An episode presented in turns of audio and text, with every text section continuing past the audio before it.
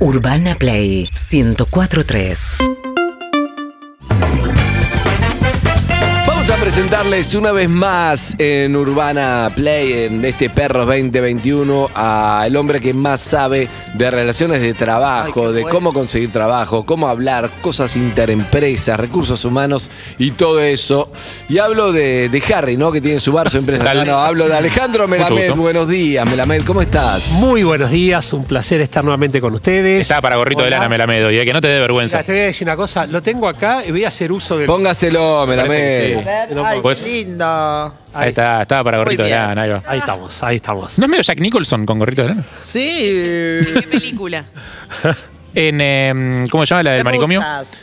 dale, no, dale, no sé cuál es, pero ya te lo sé. Dice que no hace tanto frío. Lo que pasa es que hubo tanto frío el fin de semana que la ciudad quedó fría. Dijeron hoy en el programa de Mario Dor. Corre como una Total. ventisca fría acá, Sí, ¿no? está Digamos, fresco, está es fresco, está eso. Te fresco. lo juro, algo así entendí. Bueno, entendí yo, no sé qué habrán querido decir. Es otra historia. ¿Cómo va, Melamed? Muy Melamed. bien, ¿cómo les van? Fabuloso. ¿Todo bien? Bien. Bien, Melamed, Bueno. hoy hablamos, Dayo, te tiro un tema antes que me tires vos un tema. Dale, dale. Hablaba antes en esas notas que salen en los diarios que no pasan acá, eh, que tiene que ver con eh, un chabón, un yankee, 30 años, que hablaba de su libertad financiera. Es decir, se jubiló, logró un millón de dólares, sí, cosa 30. que acá no pasa ni, ni va a pasar, pero él hablaba de este equilibrio entre cuánto tenés que gastar hoy o cuánto ahorrar para el futuro, que lo que gastes hoy también es tu tiempo. Y entonces en el futuro con plata quizás ya te perdiste tiempo y eso no, no vuelve más. Pero también depende. Todo ese equilibrio, ¿no? Que qué difícil si es que tenés la capacidad de ahorrar un poco. Pero para no quedarnos en eso, porque la mayoría o mucha gente de la, de la que escucha dice, che, yo no puedo ahorrar nada apenas llego a fin de mes, que eso también es verdad.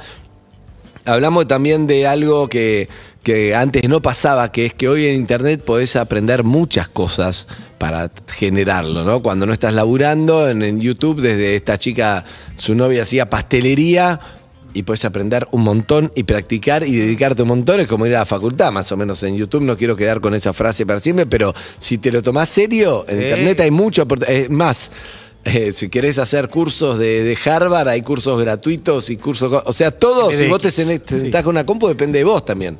Sí, a ver, yo creo Cuando que... dice a verme la mes que no está de acuerdo. No, no, no, no, no, no, no, no, es que dijiste varias cosas. Entonces, vamos a diferenciar los planos. Primero que todos podemos aprender algo nuevo, es pero una realidad y lo más interesante es que podemos aprender de todo gratis.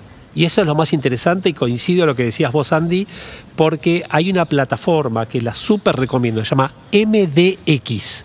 En MDX están los mejores cursos de Harvard, de MIT, de las mejores universidades del mundo sin pagar un peso. Con lo cual, ese punto coincido plenamente. Si tenés que arrancar por saber algo, mejor inglés, ¿no?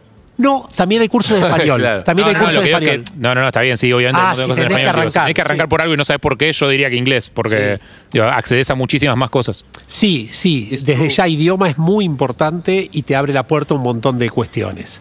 Ahora, respecto a la Pero, libertad pero perdón, financiera. pero sí. perdón, antes de la libertad. sí, sí. Harry, ayúdame con esto. Si yo te digo, quiero, no sé, veo que estoy buscando laburo y piden un laburo de cocina, entonces me, me pongo a aprender platos por internet, cosas básicas, lo practico en mi casa, todo. Y a los tres meses, si vos le diste duro cinco horas por día estudiando y practicando, vas a cocinar algo, ya estás para conseguir un laburo. Suponete, lo que necesitas es una heladería. Vos ponés cómo hacer helado artesanal, lo que sea, y estudiás, practicás, bla, bla, bla. En tres meses vas a, no sé, digo yo, estoy diciendo cualquier cosa, pero lo más difícil es programar o las cosas que exigen otra cosa, pero también hay tutoriales de todo. Si vos te das mania para eso, sí. hay de todo. Absolutamente. Y muchas de las capacidades requeridas en la mayoría de los trabajos hoy se aprenden rápidamente. Esta es una de las buenas noticias que tenemos del futuro del trabajo. Muchas de las cosas se pueden aprender rápidamente y sin pagar un peso, que eso es lo más interesante. Entonces, las herramientas están disponibles, ahora tenemos que dedicarnos, tenemos que esforzarnos, Eso tenemos sí. que estudiar, no es que viene por osmosis y no es que lo recibimos inmediatamente. Este es un punto. No, y sobre ahora. todo, perdón, una Sí, cosa, sí. para, para diferenciar, hay que practicar también. Pues yo puedo ver 200 videos de cocina No, por sí, eso claro. tenés que Hay un que- par hay de que- horas para, para practicar. Claro, Sí, o sea, y sí. con programación es lo mismo, o sea, tenés que sentar el culo y programar. Exactamente, y tenés que equivocarte y aprender Bueno, lleva error tiempo, pero, y pero perdón, pero Lichi está estudiando Derecho y bueno, también hay que sentar el culo y, sí, estudiar. Y así le va. no sé. Preguntale cómo le fue. Se sacó Bueno, un la 4, última, pero midió. ¿Sabes lo que midió trato hecho? Mi amor, y me saqué 8, y otra me saqué 8. Pero además esto de la tecnología ayudó muchísimo, porque antes cuando ibas a presentarte algún trabajo, que tu primer trabajo de oficio, no entendías nada. Yo cuando fui por primera vez a la peluquería, que no había nadie, no, no, me acuerdo que en esa época estaba bien dividido el, pelu, el, el estilista, digamos, del Sí. asistente, y me decía, prepárame a- eh, polvo de colorante con agua de tres. Yo digo, ¿qué me está diciendo? esto? No entendía nada, o sea, no sabés nada ahora con todo esto de YouTube y todo lo del- de, de- de internet y eso, algo de noción, aunque sea el nombre, te, te viene a la cabeza. Mirá, yo pongo, puse recién por lo que decía Lizzy. ¿Cómo cortar el pelo? Entonces, a un hombre o a una mujer. Por ejemplo, a un hombre. ¿Cómo cortar el, el cabello a un hombre? Guía fácil. Uno, dos, tres. Son tutoriales de Sí. 10 minutos. Si vos ves todo y empezás a leer y empezás a. Hay mucho que tenés que dedicar, ¿no, Harry? A, a ver qué te sirve y qué no, cuáles Claro. son las mejores cosas. Ah, sobre todo, ¿para qué lo querés hacer? O sea, ¿qué es lo que querés? O sea, cu- ¿cuál es tu objetivo? Y te tiene que gustar, porque el otro día lo escuché a Harry hablar en inglés y me apasionó, ya que quería ser licenciada en inglés. quería- Hello, my darling. Cuando estaban los periodistas, ¿te acordás? Y automáticamente, como soy yo, fui a la computadora a buscar inglés, profesorado Ah, ¿lo de inglés. Sí, obvio, mi Ah. amor. Profesorado de inglés, traductorado de inglés. Qué ambicioso. Antes de la segunda palabra que iba a enseñar, ya me aburrí. O Lleva sea, tiempo. también te tiene que gustar. Lleva tiempo y te tiene que gustar, claro. Lleva tiempo, pero recién. Yo, yo pienso más, por ejemplo, en oficios. Oficio. Que recién como cortar el pelo, vos por internet, después practicás, tenés un par de amigos que le van a quedar mal, pero después vas a una peluquería y vas a decir, che, eh, ¿tenés experiencia así? Le vas a decir, pum, mostrás lo tuyo. Es un montón, te digo. Eh, yo digo, Absolutamente. Pasa mucho con los amigos de los tatuadores eso. bueno, Ahora, pero yo digo, hace un año. Sí. no, Están todos pero, hechos mierda. pero hace un año que no tenés laburo. En vez de una parte dedicás a tratar de conseguir y en vez de estar ahí en- sin nada, tratá de, de aprender con internet. Gracias. Ahora, fíjate lo que decís. No es que una parte tratás de conseguir. Cuando estudiás, ya estás uniéndote a la gente Claro. que podría requerirte. Y por eso, más allá de los tutoriales, la mejor recomendación es vayamos a hacer certificaciones, vayamos a instituciones que te dan certificaciones tanto de los gobiernos nacionales, municipales, provinciales, como instituciones privadas y públicas, otras públicas, universidades, etcétera, que te dan la posibilidad de estudiar, certificarte y después las empresas buscan esas personas. Claro. Con lo cual hay muchas oportunidades. Ahora, quería comentar, antes Licia hablaba de los exámenes y la tecnología, y algo que me pasó en la facultad el otro día, y me parece que está bueno comentarlo, se incrementó exponencialmente el nivel de copia de los alumnos en los exámenes. ¿En serio? No es menor, porque como uno está en su casa, Sí. lo que hace mucha gente es que otro te haga el examen o que otro te haga el examen por vos. Ah, porque Wikipedia todo bien, mal que mal, por no existe la investigación. Ahora, algo que, están otro. haciendo las universidades, lo comento porque sé que hay muchos jóvenes estudiantes que, que escuchan el programa y que ven el programa, es generando mecanismos para asegurarse que los alumnos no se copien y generando también sanciones muy altas. Mi punto de vista en este sentido. Cuando uno está estudiando, tiene que estudiar y no es automático, te lo hace otro a vos y ya está. Ahora, obviamente, también los profesores tienen que generar mecanismos para que los alumnos quieran estudiar, quieran aprender y quieran realmente demostrar lo que saben. ¿no? ¿no hay algo como que demuestra que los sistemas de evaluación son los que fallan? Mira, yo te diría, hay un, eh, un estudio interesantísimo que dice que la mayoría de los estudiantes lo que hacen es estudiar para aprobar exámenes, pero Sí, no para aprender. Totalmente. Y me parece que eso es lo que está fallando a nivel global. Eso es malísimo, ¿no? Claro, Es pero eso no es culpa de los pésimo, estudiantes. bueno. O sea, eso es una mala. No, el sistema. un pro- un problema del sistema educativo. Absolutamente de acuerdo y es algo que muchas veces yo desafío a mis alumnos en la universidad, le digo, a ver, acá no vienen a dar exámenes, no es que yo digo, esto va para el examen, lo estudiás y esto no va para el examen. Acá venimos a aprender y lo más interesante, alumnos y profesores vamos a aprender, todos estamos aprendiendo en el proceso. Por eso, perdón, eso tiene que ver con que eh, las evaluaciones lo que te toman no es lo que aprendiste. O A sea, ver. te toman, o sea, lo que quiere, lo que pretende un examen tradicional, o sea, obviamente hay profesores de todo tipo, pero lo que pretende un examen tradicional es hacerte una pregunta y que vos contestes lo que dicen los textos. Que memorices, que tengas capacidad de memoria para repetir Claro. lo que te plantea el texto. Con lo cual Perdón, es lo un que error. interpreta el profesor de lo que dice el texto. Exactamente. Ahora, Claro. a la semana te lo terminás olvidando Obvio. eso, porque no queda en tu memoria. Yo creo que acá hay para hacer todo un trabajo de qué es realmente Sí. aprender y qué significa y qué se necesita en estos tiempos aprender, ¿no? Ahora, quiero ir al otro punto que dijiste, Andy, de la independencia financiera. Independencia financiera. A ver, eh, los sistemas están armados para que la gente trabaje X cantidad de años y después de eso disfrute. Ese era el concepto de la jubilación. Claro. Está totalmente obsoleto eso. Fíjense que antes te jubilabas a los 55, a los 60 años. Hoy a esa edad te quedan 20, 25 años de laburo, digamos, y no es menor.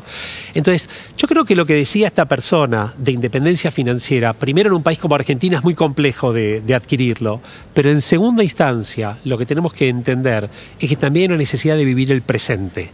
Y los jóvenes de hoy, a diferencia de los jóvenes de hace 20, 30, 40 años, dicen, no quiero laburar toda mi vida para disfrutar el día que me, ju- que me jubile. Quiero disfrutar mientras voy viviendo. Claro. Es que más con esta pandemia que no sabés cuál es el día de que te jubiles, nadie sabe nada. Entonces tiene mucho más que ver con, con eso. Sí, señor. Pero también si me gasto todo ahora, porque digamos, siendo, siendo eh, pendejo es más fácil, si de cambio de laburo y todo, no sé qué, pero el día de mañana ya cuando empezás a tener hijos y todo es más difícil porque Ah. pues ya tenés una responsabilidad que no es solo vos que vos te la arreglás con una lata de arveja y durmiéndolo un amigo. Tal Claro. cual. tal Entonces, cual. ¿cómo haces con ese equilibrio? Mira, ahí Andy, lo que se está viendo hoy en las empresas es la diferencia de posturas ante la misma problemática de las personas de distintas generaciones. Las nuevas generaciones tienen una postura totalmente diferente y de hecho respecto al ahorro, lo que significa ahorrar. Respecto a tener un departamento que yo toda la vida dije que cada uno tiene que aspirar a tratar de tener un lugar para que. Y hoy los piden, no, no, no lo ven así, lo- va más liviano. Por algo se a llama nivel- la generación líquida, ¿no? A nivel laburo debe haber otra relación con el riesgo también, ¿no? O sea, yo sé que o sea, lo veo con mis viejos y conmigo, yo no soy el, el arriesgado, pero o sea, mis viejos son gente muy reactiva, la gente de su generación muy reactiva a tomar riesgos. La generación actual tiene una actitud positiva y no solo esto, sino que se requieren las empresas que se propongan, se postulen personas que tengan actitud y aversión al riesgo. ¿Por qué? Porque lo que se quiere es, el que no arriesga nunca puede lograr cosas y para innovar vos necesitas arriesgarte. Ahora, nuestra generación, la generación más grande, hoy no, voy a arriesgar, y si me pasa esto, y si me pasa lo otro, hay como demasiados peros, me parece, y Andy decía la palabra liviano, ¿no? Las nuevas Claro. generaciones lo que quieren ir es ir con la mochila liviana, ir tranquilos, ir livianos por la vida Despojados. y poder, exactamente. Ahora pregunto, ¿no? Sí. Eh, digo, eh, eh, yo sé que es como mm, eh, más amable, digamos, pensar bien de esta nueva actitud generacional, de ir más liviano. Yo también leo, por ejemplo, de las generaciones nuevas tienen muchísima más tendencia a la depresión, por ejemplo, eh, que las generaciones anteriores. Sí, eso sí. Eh, en esta cosa de ir liviano, ¿no hay algo también de eh, falta de fe y falta de esperanza en el futuro? Como la vivo toda hora, me gasto toda hora, vivo el momento y ahora se me arriesgo porque total lo que viene después debe ser una mierda. Yo creo que lo que hay es qué es el futuro. Me parece que es distinto, no es que es bueno o es malo, sino qué significa el futuro. Lo que ¿no? pasa, lo que pasa, Ale, es que en este momento sí. no estamos pensando en futuro. No, no, para Estamos mí, pensando en presente, no sé cómo hace el futuro. sí. No, igual a veces pasa que las personas que tienen trabajos quizás no tan tradicionales de los nuevos, no sé, pienso en gente que trabaja de eh, Bartender, redes bartender en videoclips. bar- bartender en videoclips, no sé. Tiktokera. No, eh, me puedo dar como ejemplo tipo locutora, ¿entendés? Como no sabés si los programas en los que trabajás van a durar para siempre. Sí, o los streamers, ponele, hoy están ganando ahorita con Twitch, mañana, no sé, aparece una red social nueva, los pibes quedaron atrás, nadie los conoce, ya A está. veces pienso en los, en Sí. los que hacen trap, ¿viste? Y que están recontra, re bien tatuados en la cara. Y digo, no por los tatuajes en sí, ¿eh? Digo, ¿qué va a pasar dentro de 10 años? Pero no lo así. piensan. Cuando quieran ser No lo- contadores, ¿eh? Cuando ver. quieran trabajar en un estudio contable. Mira, ahí ¿Qué va a está. Fíjate, les doy el ejemplo de contador que es interesante y se los digo esto como Chicos, se aburre Lisi, ¿eh? No, estoy- No, Estoy pero fíjate, Lisi. Y esto aplica a los abogados también, Lisi. No, sí. Todos los años doy una clase en la facultad que se llama El futuro del contador. Y les digo, no piensen más que el futuro va a ser como es hoy. El contador tradicional que liquida impuestos, que hace balance, no va a existir más en el futuro. Ahora, ¿qué es lo que sucede? Como están educados por profesores que piensan que el futuro va a ser una reproducción del presente, Claro. ahí se encuentran ante la disyuntiva. Ahora, mi opinión para, digamos, concluir con este tema es que es muy difícil, especialmente en tiempos de pandemia, hablar de futuro. ¿Por qué? Porque cada día se va presentando diferente. Entonces lo que hacen las nuevas generaciones es ser más sinceros, más transparentes, decir, vivo el presente, sueño con el futuro, pero lo que es hoy, digamos, es lo que pasa hoy. Y fundamentalmente, vos decías, profesiones raras, que me pinto la cara, que me pinto la cara. La realidad es que No, las empresas también, no, no, pero fíjate, empresas también. Las empresas que hoy lideran todos los rankings, hace 10 años no existían. Y las Eso es muy loco porque eh, los laburos que se exigen hoy no, exigían, no existían hace 10 años y los laburos que hace 20 años eran lo mejor, las empresas esas capaz ni existen las empresas. Claro, e- ese es el tema, digamos. Empresas que hace 20 años que eran top no existen. El tipo que te decía, voy a ser el supervisor de mantenimiento de Segva, no sé, Claro. voy a trabajar toda mi vida ahí, me voy a jubilar esa empresa. No existe más. Y la perdurabilidad tampoco. Ay, quería, practiqué mentalmente, por eso estaba callada para decirlo Perdurabilidad. Perdurabilidad. Para decirlo corrido. Porque, Ahora, por ejemplo. ¿qué? Perdurabilidad. Porque. porque arroba Leo Alturria, viste que es encargado de edificios. Sí. Sí. Él, él tiene una mentalidad que también eso para mí cambió, eso de tener un trabajo y, y- y darle ahí hasta jubilarte como seguro, el recibo del sueldo, las cosas, el ahorro, los préstamos, todo. Me encanta. La antigüedad. Pero con cada persona que nos encontramos, más jóvenes que, que- que yo, más como él, ponele, todo el mundo le dice, pero ¿por qué no dejás empezar? otra-?" Eh, Como que cambió esa sensación de que entrar a un lugar para siempre por pequeños periodos en diferentes Totalmente, trabajos. van a Claro. ser mil, sí. Ese es un temazo. Y, y la síntesis de eso, Lisi, es, antes se decía, ¿cuántos años de experiencia Claro. tenés en un laburo? Hoy lo que te preguntan es, ¿cuántas experiencias en un año tuviste? Ah. Y lo importante es cuántas cosas aprendiste durante ese transcurso. Es. Ahora, hablando de esto, quiero darles una noticia buena y una noticia mala respecto al futuro del trabajo. no, Pero, carajo. Ahí está. ¿Por cuál empezamos? ¿Podemos tirar la buena y después decir que nos quedamos sin tiempo y, y irnos? ¿Vamos por la buena? No, no, por la mala, por la mala empezá. A ver, vamos a hacerlo democrático. Harry, a ver. Fabuloso. Eh, ¿Qué, qué dicen ustedes? Eve, Liz, ¿qué dicen? ¿La buena o la mala? Yo digo la mala. Yo siempre a mala antes me, qui- me mala. quiero quedar con una buena sensación. Yo digo la buena. uy, estamos dos a dos. Yo la, ¿Cómo que, yo la- la que sea mejor para la, la narrativa de, de la idea. Zucca, Me- no me- necesito que vote, la mala. La mala. Bueno, vamos por la mala. A ver, para la narrativa. En los próximos cuatro años se van a destruir Uh. 85 millones 28 de meses. puestos laborales. A ver, voy a repetir. No, 85 millones. la- 85 millones de puestos laborales. ¡No! Esa estrategia pésima. ¿Puedo ir a la buena ahora? Sí. Sí. se van a generar 97 millones de puestos Ah. laborales. O sea que- Entonces, 12, Harry, la puta que eh, te parió. eh, Hay- hay dos por está. argentino.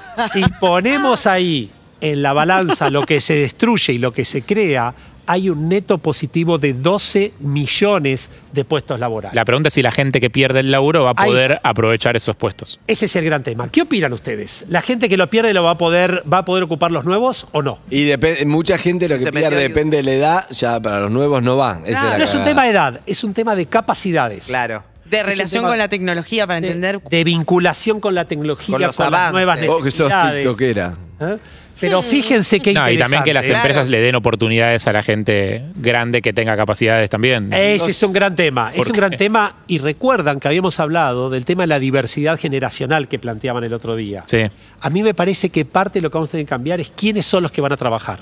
Entonces, si son solamente los jóvenes o son todos aquellos que tengan las capacidades. Claro. Ahora, ¿cuáles son los, jóvenes. las actividades que más probabilidades de crecimiento tienen? Vamos, vamos a tirar buenas noticias ahora. Quiero darles por favor. la Sí, luz al final del dale, camino. Vamos, dale, vamos. dale. Primero, toda la gente que trabaje en datos e ingeniería eh, e inteligencia artificial.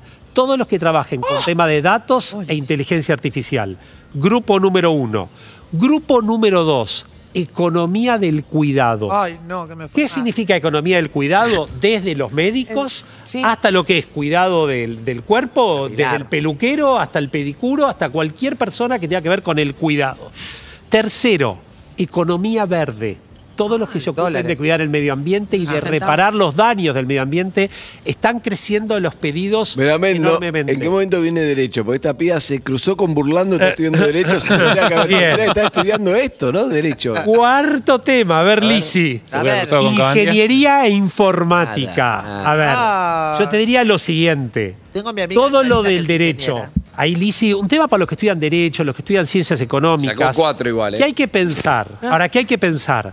Que hay mucho derecho y muchas ciencias económicas aplicado a los datos y la inteligencia artificial. Mucho aplicado a la economía del cuidado. Sí, pensá que mucho los aplicado hackers a la economía verde. Todos los hackers necesitan a alguien que los saque de la cárcel, Lizzie. ¿eh? Claro. Ahora, el otro grupo que mucho laburo va a tener es todo lo que es desarrollo de productos nuevos. ¿Dónde hay productos nuevos? Y productos son desde productos de la cultura, del entretenimiento, productos que utilizamos. Ustedes piensen la cantidad de cosas que usamos hoy que no existe, no existían hace algunos años. Bueno, eso cada vez tiene más predicamento. Bueno, a ver, ¿qué opinan de esto? ¿Están de acuerdo, en desacuerdo? Quiero escuchar sus Y opiniones. eh, es un poco y un poco, ¿no? También. A ver, a ver, a ver. Esa es una, Por Dios. una buena respuesta. ¿Estás, estás aplicando al entretenimiento? Señora, por favor. Señora, ¿qué está diciendo? Eh, Es su opinión, señora, opine. Si no, deje ese lugar a lo que queremos opinar en serio, señora, por favor. La gente quiere opinar en serio. Dale, Harry.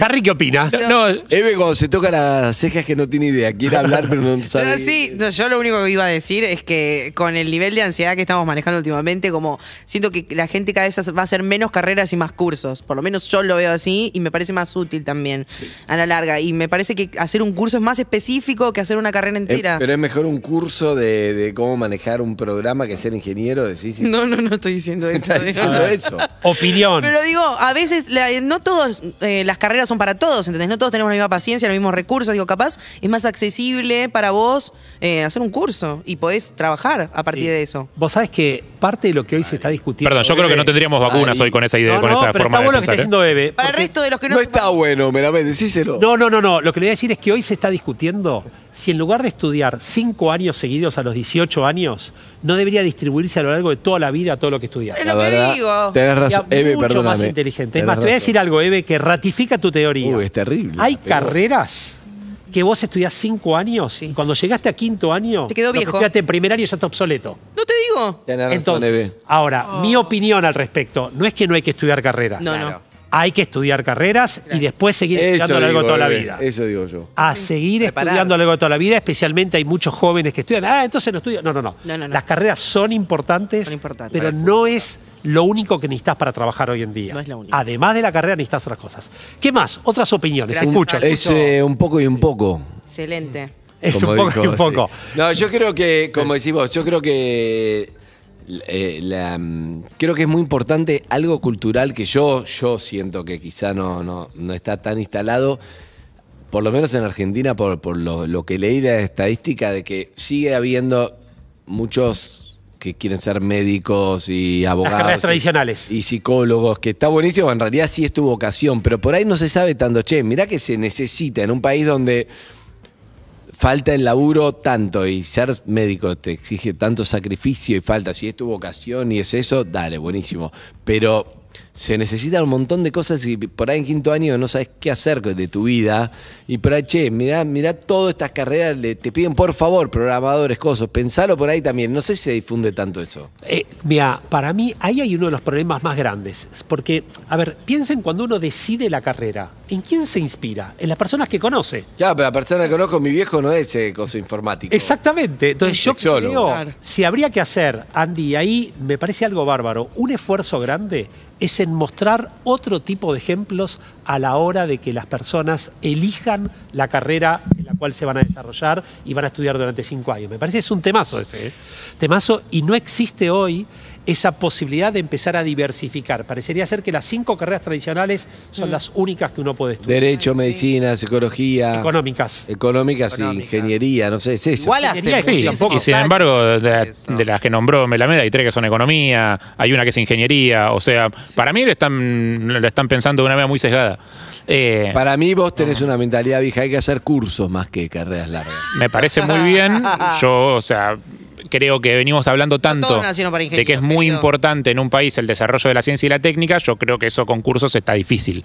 O sea, si vos querés complementa invertir en Pero una... yo estoy pensando en las personas que no nacieron para ingeniero. Yo no nací para ¿Quién ingeniero. nació ¿entendés? para? Nadie nació Bueno, para nada. Nadie Pero nació digo para nada. Que capaz no te frustres si ves que no podés hacer una carrera o que no es para vos hacer una carrera. Digo, hay otros caminos donde también No, y además-. Mejor llenate una vida de No, y cursos. también que- ¿Qué? Sí, ¿qué, No. Liz? No lo vas a tomar. Si querés hacer la carrera, vas a hacer la carrera, ¿no? Porque yo diga que haces un curso. Lizzy recién me decía que Harry tenía, pre- tenía facilidad para estudiar y se recibió de psicólogo, por ejemplo, y es cervecero y conductor. Y, te- y Harry lee un entonces, libro ¿qué? por semana. ¿Entendés? No, pero digo, ¿y Pero no qué, tiene a nada dónde ver va eso. eso? Yo- o sea, yo no, yo pues soy- fue con nuestros impuestos. Yo nosotros soy un pagamos tu ejemplo. educación. Yo soy un ejemplo de lo No que decía a Melamed nadie. antes de la gente que estudia para probar. Yo estudiaba para probar exámenes.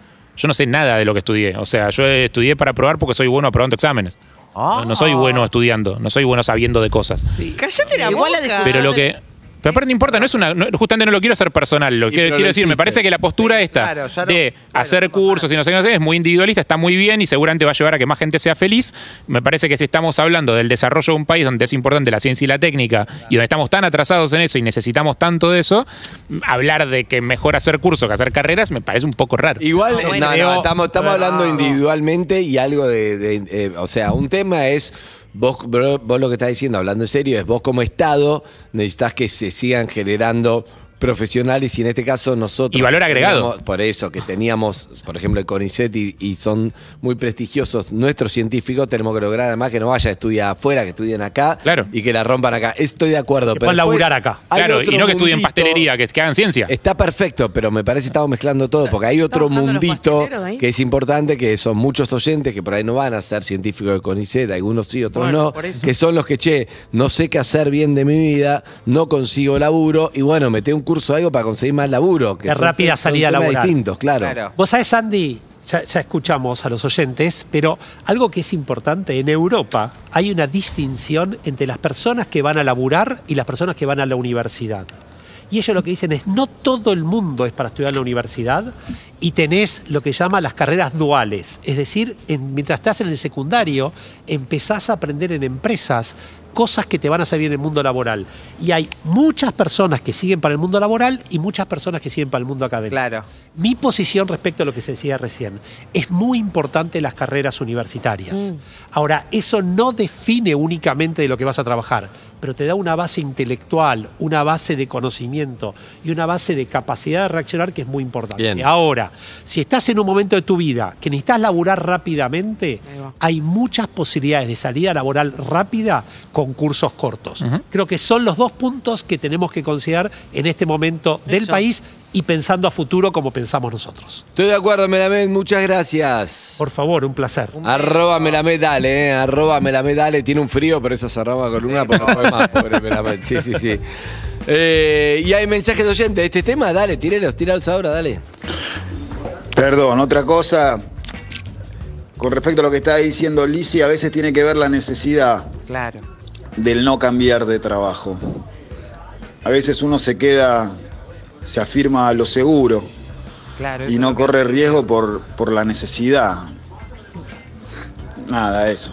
Gracias. Uh, se deprimió un poco. No, pero lo que decíamos antes de quiénes corren riesgos y quiénes no corren riesgos. Sí, ¿no? claro. Digamos, si la generación es cuanto más grande, menor actitud hacia el Y riesgo. tenés que tener una espalda para perder también. También, totalmente. Para dónde caer. Y sí. Exacto. Yo también pienso, estas nuevas generaciones, ¿no será que pueden plantearse ir livianos porque hubo una generación anterior que sentó ciertos cimientos? Pienso, ¿no? Es decir, también hay una base que te permite plantearte andar liviano por la vida. Y muchas veces lo que se dice es que esta es la generación que está a un clic de distancia, porque la generación anterior puso todas esas cosas a la distancia, ¿no?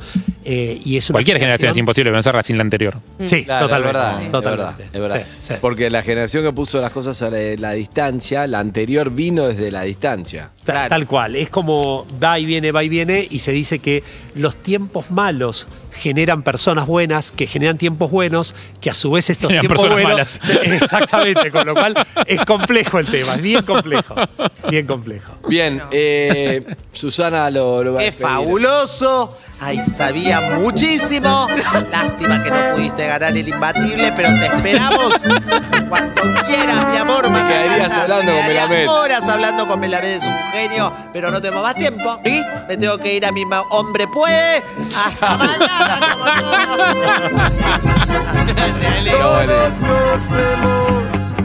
Urbana Play 104.3